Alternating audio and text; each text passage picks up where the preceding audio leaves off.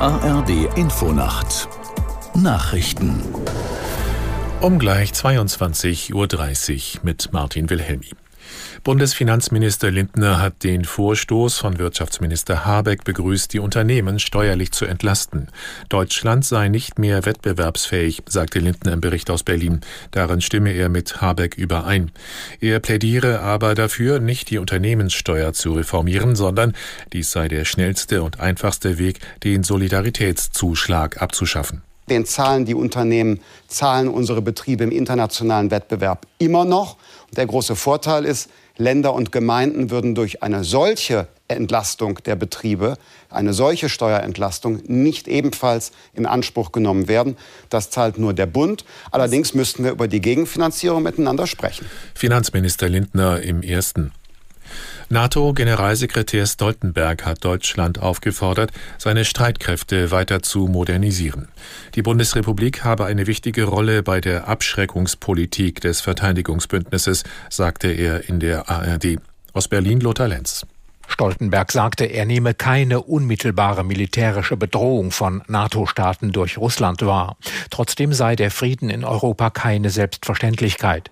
Nach einer möglichen Wiederwahl von Donald Trump zum US-Präsidenten erwartet Stoltenberg nicht automatisch eine Schwächung der NATO. Alle NATO-Länder repräsentierten zusammen die Hälfte der weltweiten wirtschaftlichen und militärischen Macht. Das sei auch gut für die USA, sagte der NATO-Generalsekretär. Auch heute sind wieder in mehreren Städten in Deutschland Menschen auf die Straße gegangen, um gegen Rechtsextremismus und die AfD zu demonstrieren. Die größte Kundgebung in Norddeutschland fand in Bremen statt mit mehr als 16.000 Teilnehmern. Wegen des großen Andrangs musste die Polizei den Zugang zum Kundgebungsplatz sperren. In Hannover bildeten Menschen eine Kette um den Landtag. In Lübeck versammelten sich nach Angaben der Polizei etwa 5000 Menschen unter dem Motto Lübeck gegen rechts, gemeinsam für Solidarität, Vielfalt und Demokratie. Die größte Kundgebung an diesem Wochenende hatte es aber gestern in Berlin gegeben.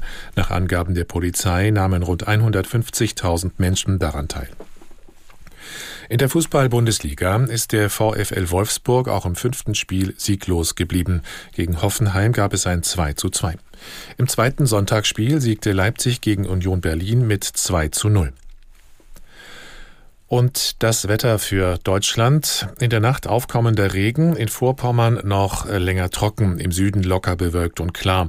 Tiefstwerte 9 bis 1 Grad, stürmische Böen, gebietsweise Sturmböen.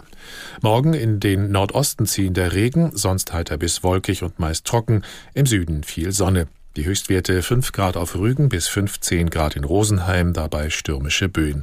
Und die weiteren Aussichten am Dienstag anfangs Regen, später Auflockerungen bei 6 bis 15 Grad. Das waren die Nachrichten.